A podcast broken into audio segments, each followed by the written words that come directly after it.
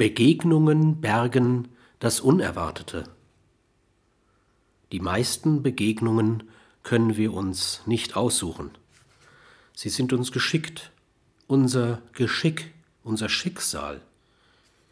Wir begegnen Menschen, die uns Orientierung schenken und solchen, die uns Orientierung nehmen. Und wir können oft genug nicht einmal entscheiden, welche Begegnungen fruchtbarer sind, denn es gibt eine Orientierung, die immer tiefer in Wüsten führt.